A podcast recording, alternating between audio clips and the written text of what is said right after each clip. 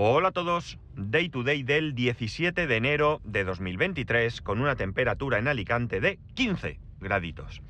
Bueno, he leído así muy por encima, ¿eh? más o menos un titular, en el que decía que, que el presidente del gobierno, Pedro Sánchez, había declarado delante de empresarios del mundo o algo así, que, bueno, pues que las cosas en España iban a ser muy fáciles para implantarse, eh, montar negocios aquí, abrir empresas y demás, con el fin de atraer inversión extranjera, ¿no? Digamos que todo el proceso que supone el, implantarse en España, pues iban a tratar de facilitarlo para que, bueno, pues eso, que precisamente eso, facilitar que empresas de, de otros países pues tuvieran eh, la, iniciativa de venir a, a, producir aquí o a lo que sea que hagan para, bueno, pues evidentemente tener un beneficio económico en este, en este país.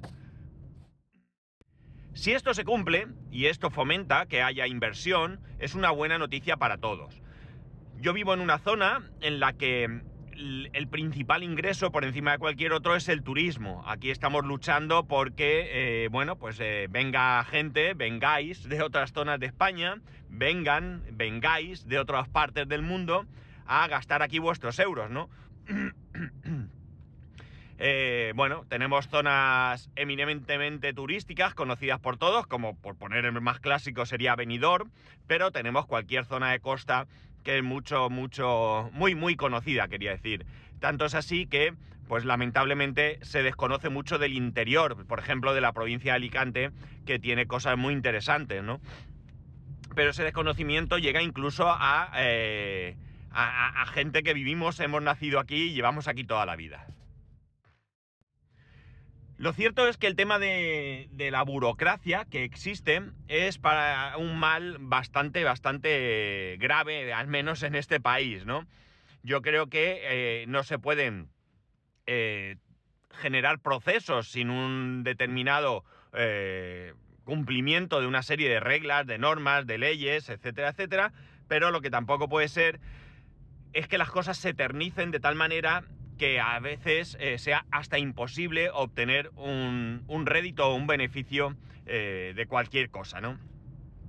Mirad, por ejemplo, esto eh, no tiene mucho que ver, pero eh, sí que tiene que ver con lo que lento que es todo en, este país, ¿no? Por ejemplo, he leído que, bueno, pues finalmente parece ser que Conde Pumpido, el fiscal, juez o juez, ¿no? Conde Pumpido, sí.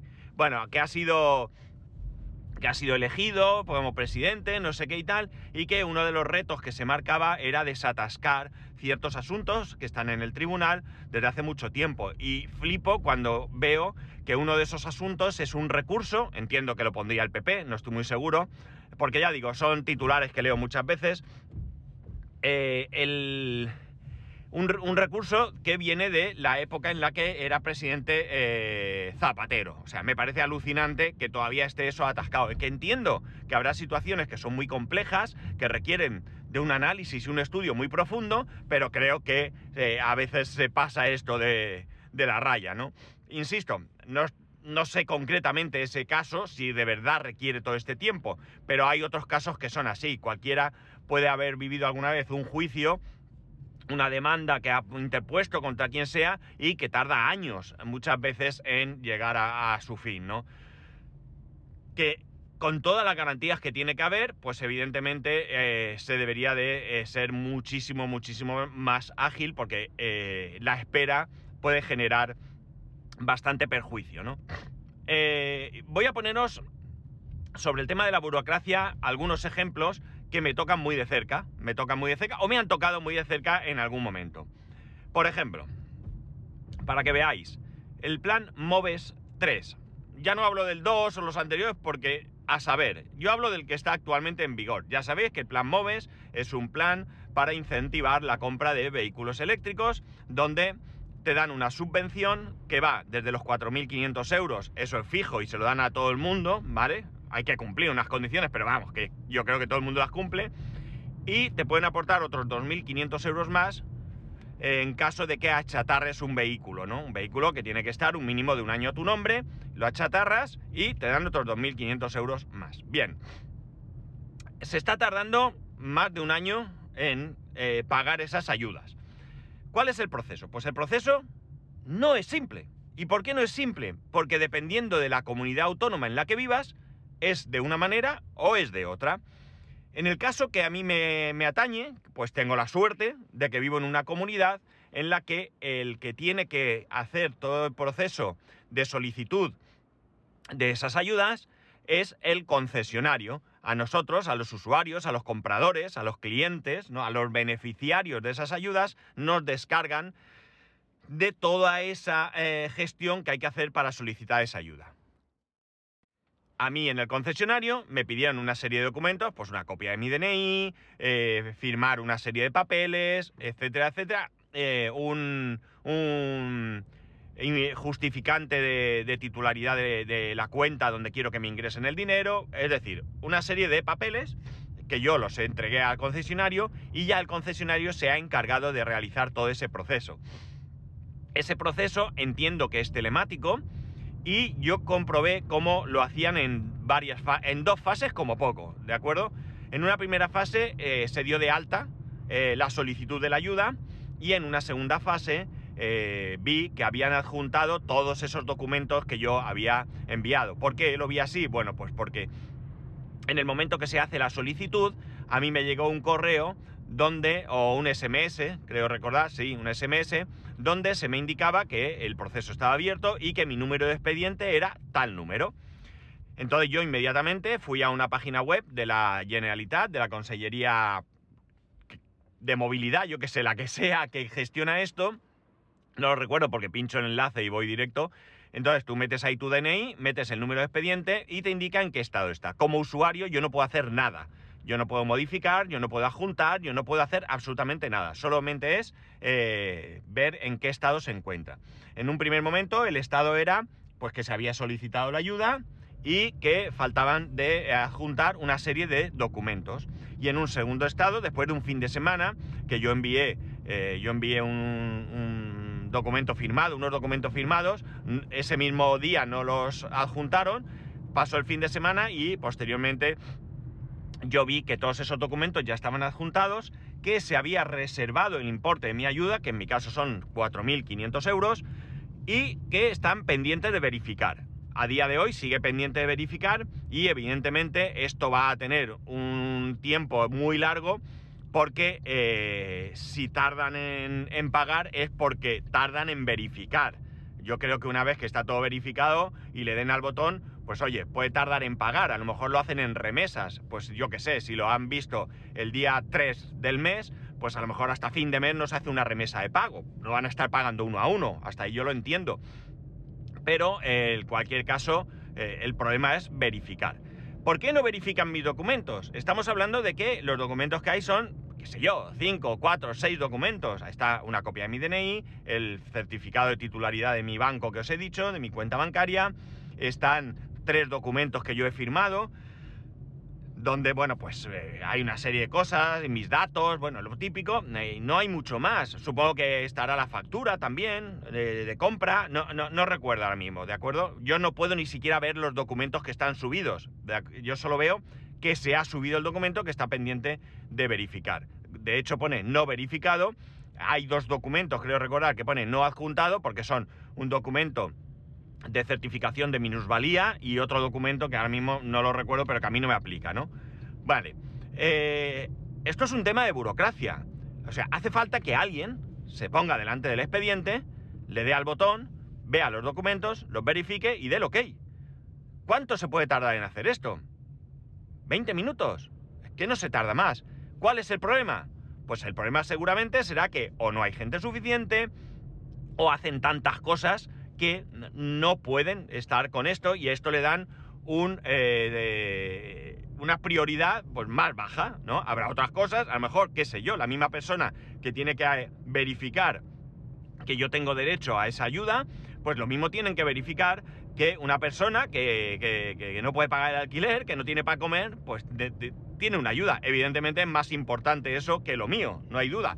Pero el problema es que hay ahí una burocracia que hace que un proceso que ya está, es decir, está dado de alta, está abierto el expediente.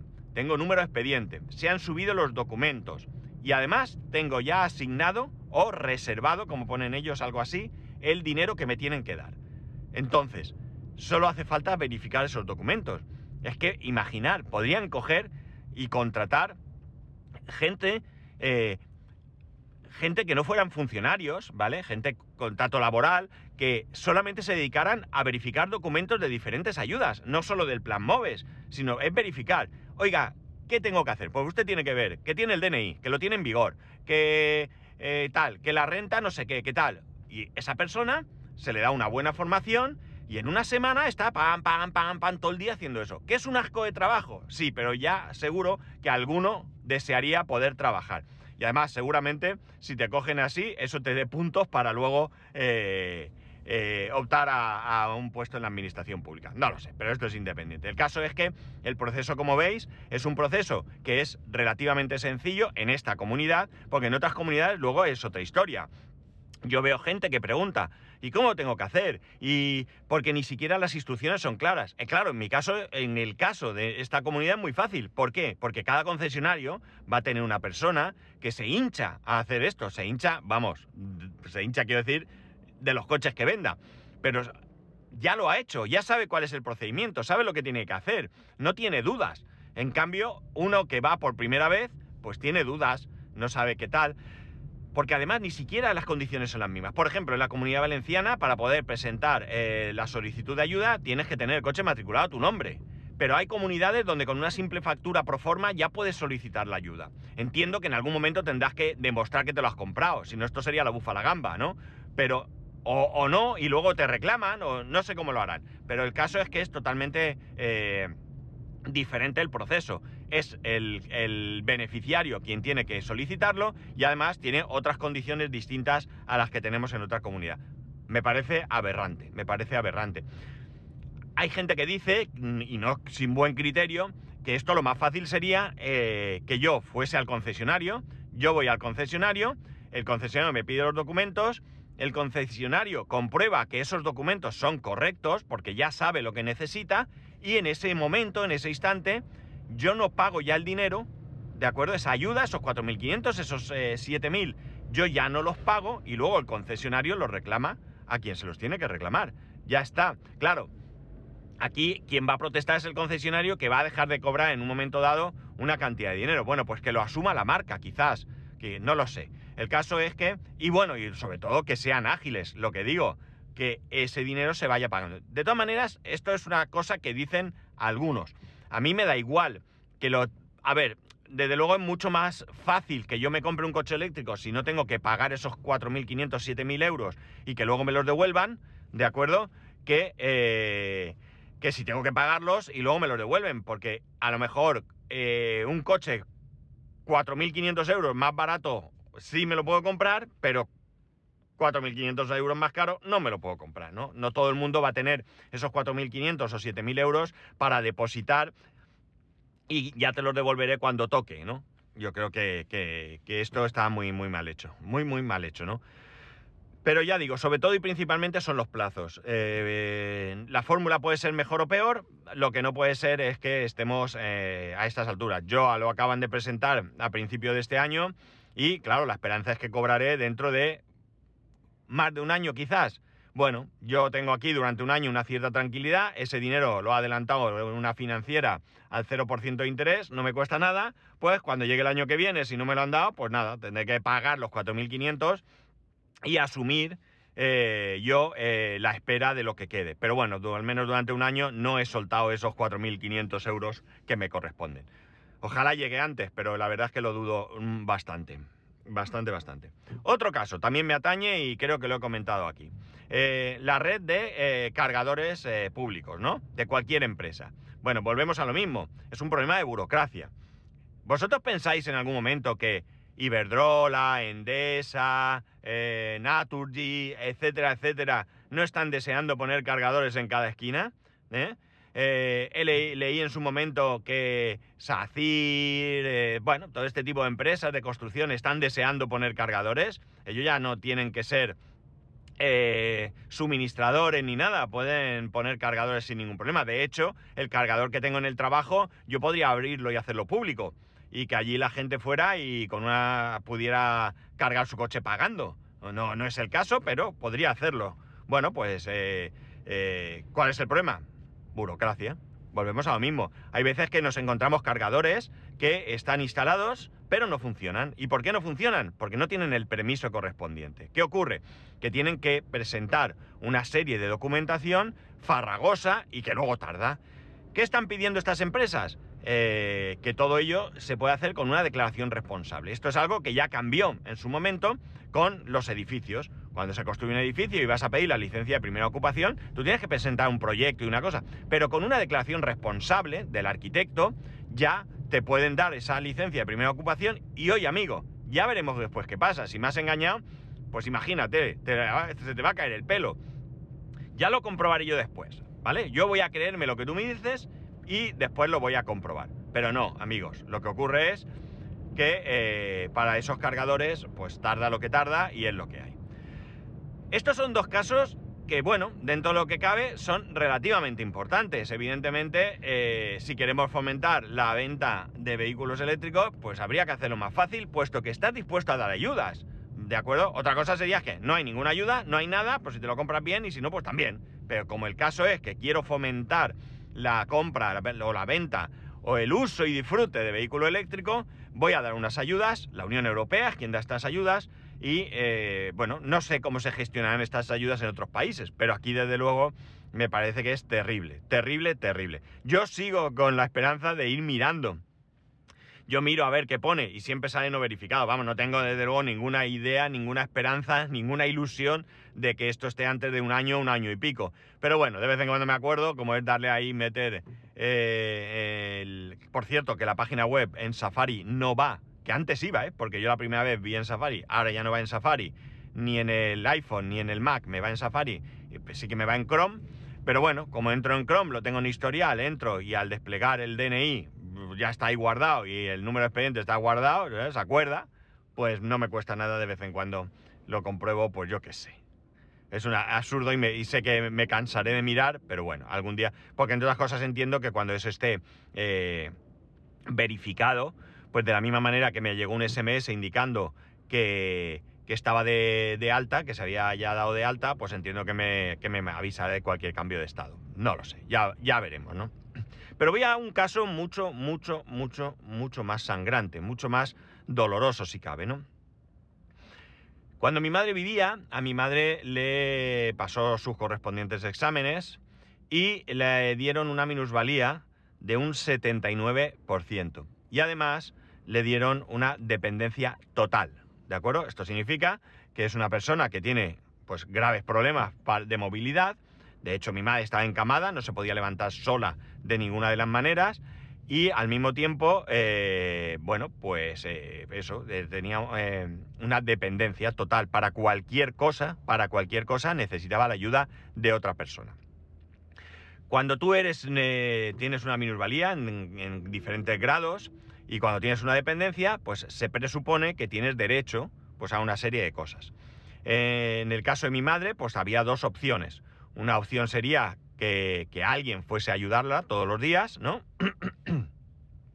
y la otra opción era ingresar en una residencia. Mi madre, eh, ella de motu propio, optó por esta segunda opción. Eh, nunca llegamos a hablar realmente sus motivos. Eh, yo solamente en un momento dado hablé con ella y le pregunté qué es lo que quería, ¿no? Ya que tú en la situación que te encuentras, nosotros te podemos ofrecer esto, no podemos llegar a más. Hay otras opciones. Tú, ¿qué opción e-, es la que más, la que valoras, ¿no? ¿Qué opción aquí tú valoras como mejor para ti? Y ella, sin dudarlo, es que de verdad creo que lo he contado aquí una vez, ella dijo que quería ir a una residencia.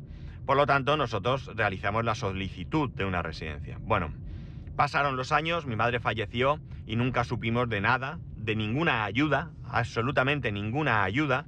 Ya no hablo de una residencia, sino un aporte económico para contratar a alguien, una persona que se pasara por casa, aunque fuese unas horas, para verificar que estaba bien, para echarle una mano, pues para ayudarle a lavarse, pues lo típico, ¿no?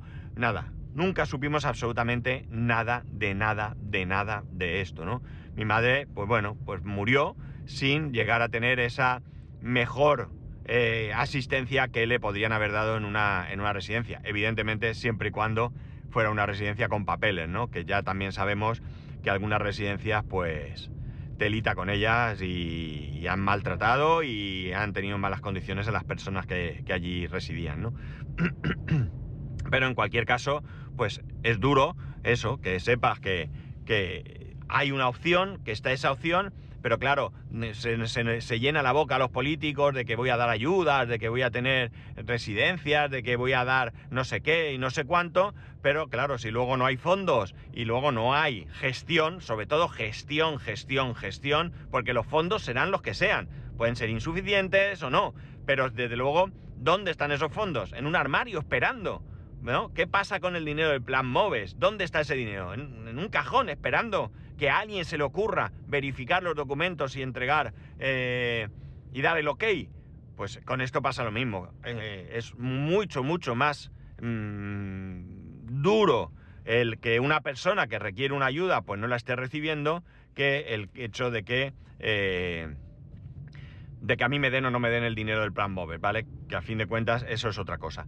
Para que os hagáis una idea, mis cuñados, por ejemplo, bueno, tuvieron un bebé, el, el año pasado, y ambos solicitaron la, baja por paternidad.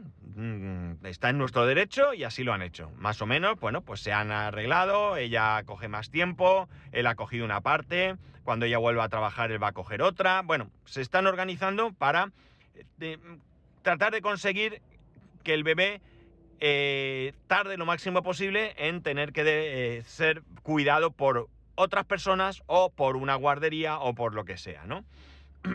Bien, pues han pasado varios meses. Cuando tú te das de baja por paternidad, no te paga la empresa, te paga, eh, supongo, la seguridad social. Bueno, pues ya os digo que mi cuñado ha vuelto a trabajar después de varios meses y no ha cobrado ni un euro de esos meses. ¿Qué ocurre con las familias? Claro, oiga, vaya usted a cogerse la baja de paternidad. Eh, pues no, que voy a cogerme la baja, si no me van a pagar si no me van a pagar. Habrá gente pues que tenga sus ahorros, que tenga su tal y que pueda pues tranquilamente, bueno, pues tiro los ahorros y cuando me ingresen pues los repongo, ya está. Pero la gente que vive al día, ¿cómo va a cogerse la baja de paternidad? No va a usted estar tres meses sin cobrar. Pero ¿cómo voy a estar tres meses sin cobrar? ¿Qué le doy de comer a mi bebé? O sea, es que yo creo que el tema de la burocracia realmente es algo que no nos quitamos de encima. O sea, no lo puedo llegar a entender. No puedo llegar a entender que es un mal que viene de lejos. Esto no es un problema que nos ha surgido de repente. Pues he planificado tal cosa, me he equivocado y necesito personal. Venga, vamos a ver cómo lo solucionamos o vamos a capear el temporal. Es que esto viene de toda la vida. Podemos contar casos, estoy seguro que cualquiera de vosotros me puede contar casos personales, de vuestros padres, no lo sé, vecinos, es que estoy seguro que tenéis historias para contar de este estilo. Y es algo que, además, que esto no es una cuestión del PP, el PSOE y demás, es que da igual, que en Madrid gobierna el PP, pero en la Comunidad Valenciana gobierna el Partido Socialista. Por tanto, y tenemos los mismos problemas, ¿eh?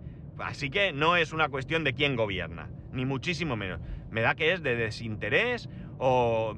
Es que no sé, no sé, no sé qué, qué, creer, pero desde luego me parece que es eh, bastante, bastante... Eh, eh, ridículo eh, el, que todo esto sea así. Ahora llega el presidente del gobierno y promete, ¿vale? Que los requisitos para ponerse en marcha aquí van a ser eh, más sencillos. No, si es que no tienen que ser requisitos, que también. Los requisitos tienen que ser los que tengan que ser. Oiga, usted va a poner aquí una industria. Bueno, pues tiene que cumplir esta normativa medioambiental, esta normativa laboral, eh, pero aparte de eso, tiene que ser ágil. Vamos, Oiga, quiero abrir una empresa. A ver si para el año que viene lo tengo yo visto y le digo algo. ¿Cómo que no? Ya, eso tiene que ser ya. Insisto, unas normas, unas reglas. Eso es, desde luego, indiscutible. Pero vamos a verificar de manera rápida que eso. Porque además, esto no es un problema de hoy. Esto no se trata de que es que como ahora he sacado el plan MOVES, pues claro, tengo ahí un atasco de trabajo. a ver si cuando esto se pase va a ir mejor. Es que siempre vamos a tener este problema, por lo tanto, lo que nos falta seguramente es personal. Y alguno dirá, es que los funcionarios son unos vagos. Pues hombre, vamos a ver siempre, generalizar no está bien. Hay funcionarios vagos que se me cae la cara de vergüenza cuando voy y hay funcionarios que curran hasta la saciedad. Porque al final no es cuestión de si eres funcionario o no lo eres, es cuestión de qué clase de persona eres, ¿no? Yo he ido a sitios públicos en los que me han ayudado y se han matado por hacer las cosas bien y he ido a otros en los que de verdad que, no sé, me viene a la mente cuando uno entra en Estados Unidos con una escopeta y se lía tiros, ¿no? O sea, yo cuando pasa eso digo, este es que ha ido allí a arreglar unos papeles y no se los han arreglado. O sea, porque desde luego, eh, o sea, la frustración que, te acompaña en algunos procesos es tremenda. No sé, eh, ya digo, me ha despertado esto, el, el, leer esas declaraciones me despiertan un poco esta frustración que yo mismo tengo, ¿no? Porque ya digo, cada vez que vas a pedir algo, es que parece que estés suplicando, ¿no? Ay, por favor, te lo suplico, señor, deme usted mis 4.500 euros para mi coche eléctrico, venga, por favor, que se muera mi papa, que no tengo hambre. No, no, perdóname, perdóname. Y disculpar esta, esta broma de, chiste antiguo, ¿no? Que hoy a lo mejor hasta está mal visto. Pero quiero decir que, que eh, no puede ser así. No me estás haciendo un favor, me estás, estás ofreciendo una ayuda. Y la ayuda o tengo o no tengo derecho. En fin. Me caliento un poco porque ya no es porque me vayan a dar el dinero del coche más o menos tarde. De verdad que esto es algo que, a ver, yo entiendo que me lo van a dar. Eh, yo he decidido comprar el coche, yo sé que va a tardar y no tengo que calentarme mucho más la cabeza con esto. Yo no tengo que frustrarme ni nada. Yo sé cuáles son los plazos. Eh, si son antes, pues magnífico eso que me llevo, pero yo tengo todo previsto de que esto se va a alargar en el tiempo, ¿no? Y por tanto, eh, bueno, pues eh, digamos que más allá de quejarme de que el proceso sea el que es, que creo que todos tenemos derecho, eh, no tiene mucho más. Sí que me duele que lo que pasó con mi madre y lo que está pasando con muchas personas que necesitan ayuda y que se encuentran en una situación complicada, pues porque sus familiares no pueden atenderlos como se merecen, porque no tienen medios, porque no, uno no puede dejar de trabajar para atender a un familiar enfermo. Eh, vamos, el, el caso más sencillo es cuando nuestros hijos se ponen enfermos, tenemos un problema, ¿cómo lo hacemos? No puedo ir al trabajo, no puedo llevarlo al cole, no tengo a nadie que lo cuide, ¿qué hago? ¿Cómo lo hago? ¿no? Ahora con esto de la pandemia, con la posibilidad de teletrabajar, pues se facilita un poco. Oye, pues mira, eh, no hay cole, está malito, o porque eh, hay vacaciones escolares, pero lo de la conciliación está muy bien, pero si las vacaciones escolares no acompañan a las vacaciones laborales, pues no sé. Pero bueno, en mi caso tenemos la suerte que tanto mi mujer como yo podemos teletrabajar, que eso es una circunstancia nueva también, bueno, pues nada, yo me quedo en casa, estoy trabajando, mi hijo duerme y cuando se despierte, pues bueno, tiene 11 años y no tengo que estar pendiente de él. Porque de hecho, si en vez de 11 tuviera 3, pues la situación también cambia, ni siquiera teletrabajando podría ser. Hoy quejicoso, quejicoso, pero es que de verdad que ya digo, me duele mucho ver gente que tiene necesidad, gente que tiene eh, problemas de salud, eh, y que no haya, que no, que no sea ágil, ¿no? Ya no que existan o no ayudas, sino que esa, esa, solicitud de ayuda se vea, bueno, pues incluso olvidada en el tiempo, eh, pues porque no, porque no hay. Ya digo, desde que solicitamos para mi madre la, todo el tema de la minusvalía y de la dependencia y todo eso, hasta que falleció, pasaron varios años. No estoy hablando de que en seis meses no se lo dieron, no, estoy hablando de muchos años varios, tres, cuatro años. Entonces, bueno, pues de hecho, mira, podría mirarlo porque seguro que tengo en algún sitio todavía la documentación de cuando le, le dieron la dependencia y la minusvalía. Y bueno, pues evidentemente sé cuándo falleció y os podría decir exactamente cuánto tiempo pasó. Pero bueno, en fin, que señor presidente del gobierno, yo sé que usted no me escucha, eh, no tengo a bien tener a tan alto eh, dignatario entre mis oyentes, pero si alguien que le pueda hacer llegar un mensaje me escucha, que se deje de tonterías y que se agilicen los procesos, que es lo que realmente necesitamos, que las cosas vayan más rápido y porque imaginar, eh, perdonar que me que corte aquí, pero imaginar por un momento que ahora me falta un papel. Claro, en mi caso se supone que no, porque como he dicho, lo hace el concesionario, lo tiene claro, pero imaginar vosotros que lo tenéis que hacer que vais, interpretáis mal un papel, os falta algo, y después de esperar un año os dicen que no es que te falta un papel. Y entonces tienes que esperar más. Dios mío. Bueno, pues eso, si alguno tiene a bien eh, poder hacer llegar al señor eh, eh, Pedro Sánchez que lo que tenemos que hacer es agilizar los procesos. Y quien dice Pedro Sánchez, porque hay cosas que no dependen del, del, gobierno, dependen de cada comunidad autónoma, bueno, pues si alguien puede hacer llegar al señor Chimo Puig, presidente de la Generalitat Valenciana, que los procesos tienen que ser más ágiles, yo le agradeceré. No, hablo de mi plan MOVES, ¿eh? hablo de los procesos en general. Yo le agradeceré que se lo haga llegar y que se lo ocurren. Además, que vienen elecciones, ¿no? Jolín, que sería un buen momento para anunciar una de estas medidas y, por supuesto, después ponerla en práctica.